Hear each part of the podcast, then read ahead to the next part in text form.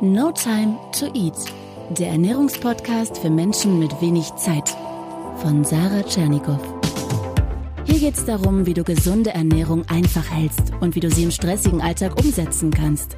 Im Büro, unterwegs, zu Hause.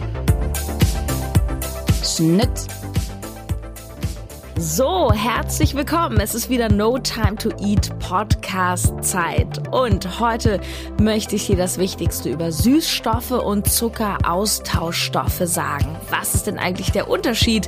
Das erfährst du heute und ich gebe dir einen Überblick über die gängigen Süßstoffe und Zuckeralternativen. Ich sage dir, wo sie drin sind und ja, ob das Ganze nun gut für dich ist oder nicht. Auch dazu gibt es ein Statement. Viel Spaß bei der heutigen Folge. Ah, das leidige Zuckerthema. Also ich finde es echt klasse, dass gefühlt immer mehr darauf geachtet wird, dass Zucker reduziert wird. Vor allem, wenn wir uns mal die Zahl der Übergewichtigen in Deutschland anschauen, bei den Männern sind es inzwischen zwei Drittel, Zahlen von 2016, bei den Frauen die Hälfte. Das ist Wahnsinn.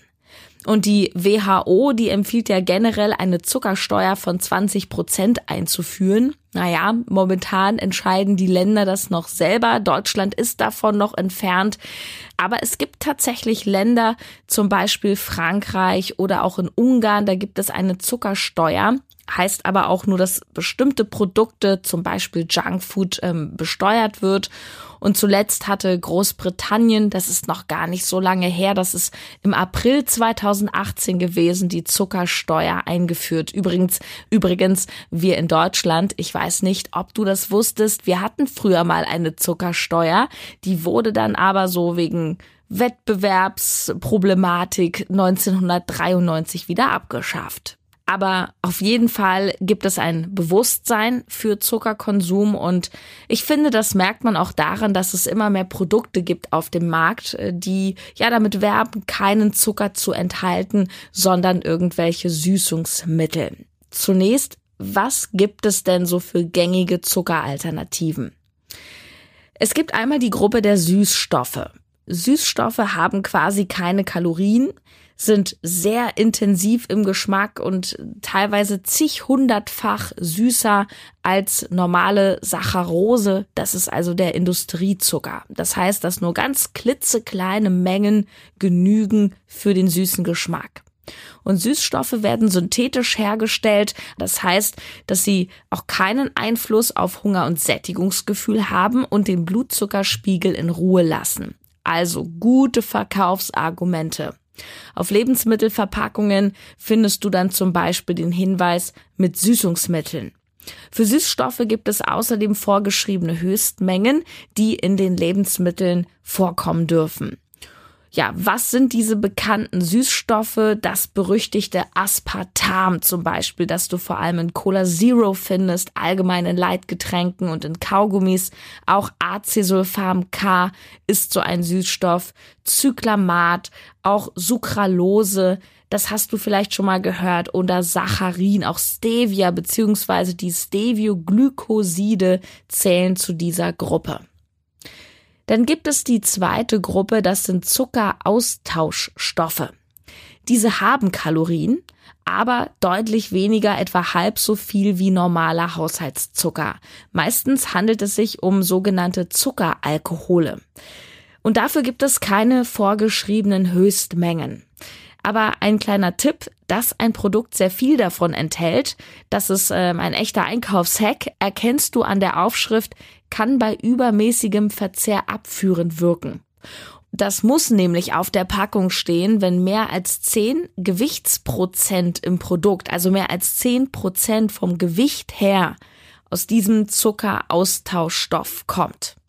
Und Zuckeraustauschstoffe sind äh, zum Beispiel sehr trendy geworden, so in Low-Carb-Riegeln, auch anderen Backwaren und auch als Backzutat. Also ich meine so in dieser Form wie ein zum Streuen, ja, so der Puderzucker. Beispiele sind Xylit, Erythrit, Lactit, Sorbit und auch Fructose zählt dazu. Aber Achtung, nicht die natürliche Fructose im Obst, sondern die künstlich hergestellte, zum Beispiel in Marmeladen und Pflaumenmus, also diese künstlich hochkonzentrierte.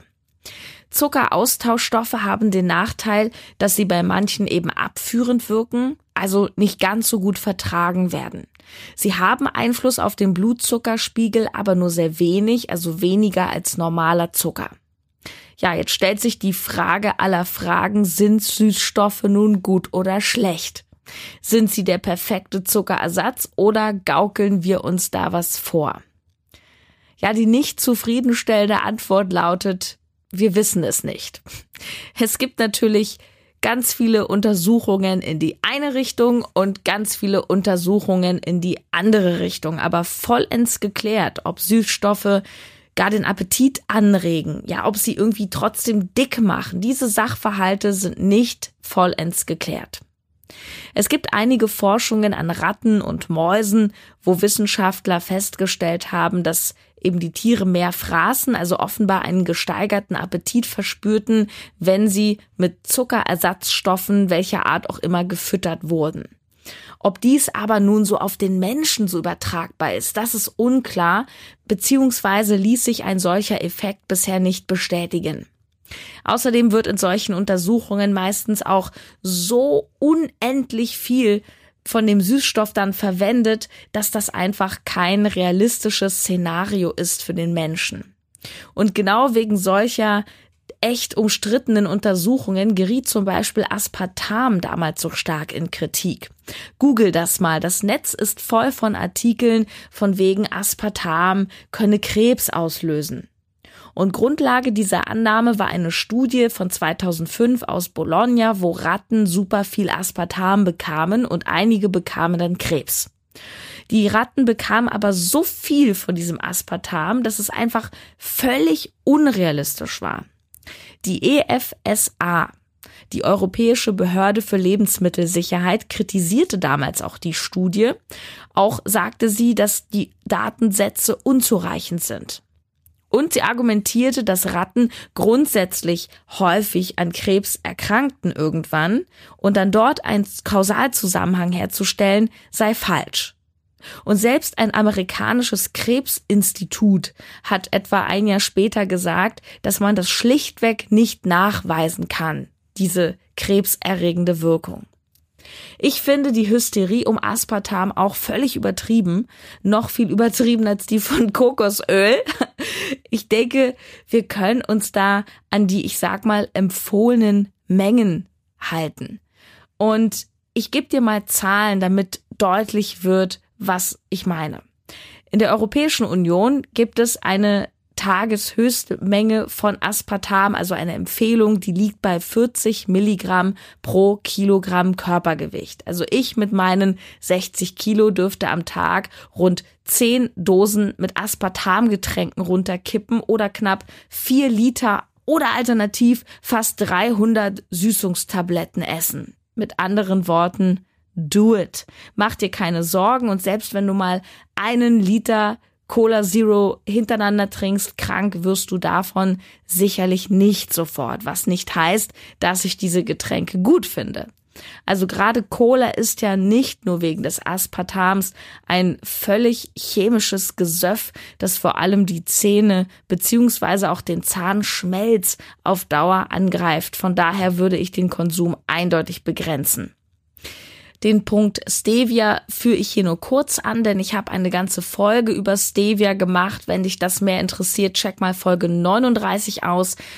Ja, mein Hauptkritikpunkt an Stevia-Produkten ist, dass Verbraucher hier nur des Umsatzes wegen komplett in die Irre geführt werden. Dieses clevere Marketing lässt uns glauben, hey, das ist pflanzlich, die Packung ist grün, wie gesund, das hat keine Kalorien, super, ich tu mir am Ende vielleicht noch was Gutes.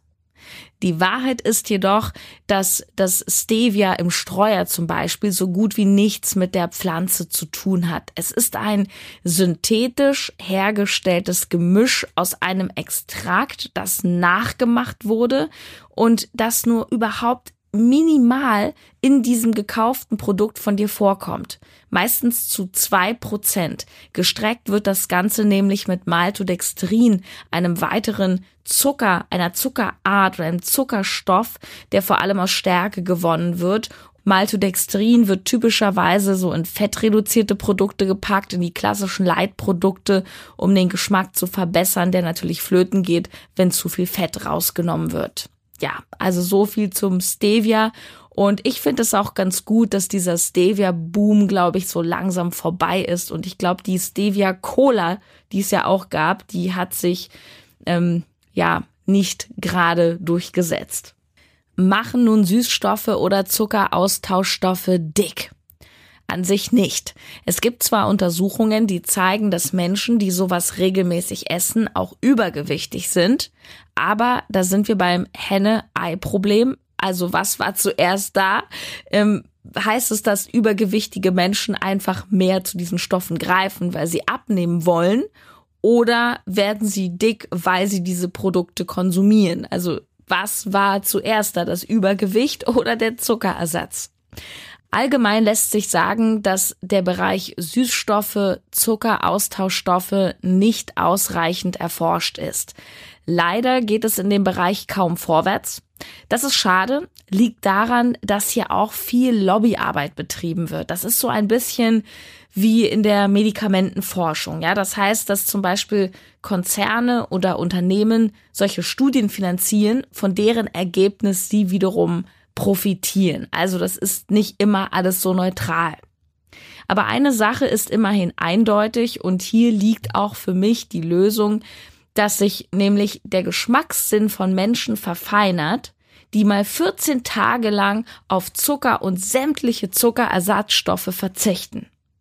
Also auch wenn Süßstoffe primär keinen Schaden anrichten, nicht mal Kalorien haben, ist die Frage, ob wir unsere Geschmacksnerven denn immer wieder auf süß trimmen wollen. Irgendwie, entschuldige bitte meine Ausdrucksform, aber irgendwie verarschen wir uns da schon.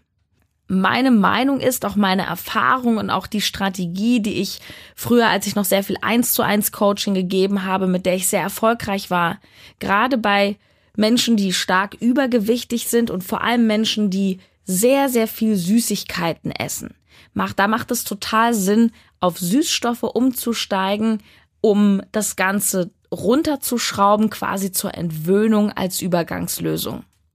Ziel sollte mittel- und langfristig sein, die Zuckersucht an sich zu bekämpfen. Und das weißt du letztlich auch. Also auch ich trinke ja mal Cola Light oder so Red Bull ohne Zucker. Ich achte aber total darauf, dass das nicht meine täglichen Begleiter werden. Und das waren sie. Ich hatte vor ja, das ist vielleicht drei Jahre her, auch eine Phase, als ich noch die Morning Show beim Radio gemacht habe. Das war dieser Hardcore-Schichtdienst mit nachts aufstehen, immer live sein, voll präsent unter Strom. Ja, also da konnte ich auch keinen müden Eindruck machen. Klar, da gewöhnst du dir sowas schnell an. Schmeckt ja durchaus auch, aber irgendwann störte mich das selbst auch weil ich merkte, dass ich irgendwie abhängig wurde und immer mehr davon brauchte. Aber die Lösung kann ja nicht immer der nächste Süßstoffboost sein. Ja, also am Ende habe ich das Problem bei der Wurzel gepackt und ich entschied mich irgendwann, dass ich diesen Job einfach nicht mehr mache. Ja, die Arbeitszeiten, die haben mir nicht gut getan. Ich habe auch ja, du kennst es, wenn du Schichtdienst machst, man kriegt Kopfschmerzen, man schläft schlechter und so weiter. Und ich habe quasi diesen Job gekündigt, der mir sehr viel Spaß gemacht hatte ansonsten und gab mir Anerkennung, gutes Geld und so weiter.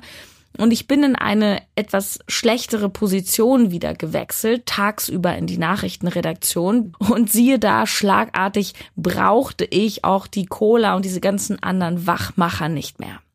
Also denk immer dran, dass Zuckersucht zwar einerseits durchaus körperlich ist und du deinen Body auch darauf konditioniert hast, aber andererseits ist es Kopfsache. Also check dazu auch mal die Podcast Folge 46 mit den Strategien gegen Zuckersucht und am Ende geht es immer wie bei allen Ernährungsthemen um Achtsamkeit, um Bewusstmachung, so warum kannst du angeblich nicht widerstehen? Warum löst der Kuchen, warum löst die Schokolade, warum löst die Cola so ein krasses Verlangen in dir aus? Am Ende ist es ja ein neutrales Lebensmittel wie eine Scheibe Salami oder ein Stück Brot. Aber ausgerechnet das willst du haben, das musst du haben, das brauchst du. Das ist schon interessant, oder? Was für eine Bedeutung wir einfach im Kopf bestimmten Lebensmitteln zuschreiben, weil die uns so stark triggern.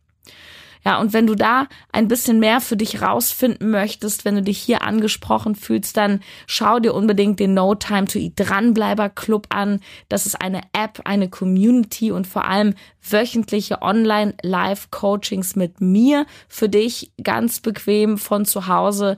Eine so tolle Truppe auf Facebook, wirklich, die solche Fortschritte machen und ähm, das ist sehr, sehr, sehr motivierend. Und was wir dort machen ist, wir gucken uns genau diese Muster an und ich helfe dir, sie zu durchbrechen. Denn es ist für die meisten vor allem eine mentale Sache. Genau, und wenn dich das interessiert, check einfach mal die Webseite aus club.notimetoeat.de. Ich pack dir den Link mal rein und du testest das Ganze ganz entspannt, sieben Tage kostenlos. In diesen sieben Tagen ist immer ein Live-Coaching äh, mit dabei, dass du dir das anschauen kannst, weil das ist das Herzstück des Ganzen schau dir das Ganze in Ruhe an und wenn es nichts für dich ist, dann ist das auch vollkommen in Ordnung. Ich freue mich auf jeden Fall, wenn wir uns dort sehen und hören. Und ansonsten gibt es natürlich nächste Woche eine neue Podcast-Folge. Ich sehe hier gerade, ich habe nämlich hier so einen kleinen Spickzettel, ich mache mir immer Notizen. Ich glaube, ich stelle mal in die Facebook-Gruppe ins Team No Time to Eat, die soll auch mal wieder was bekommen.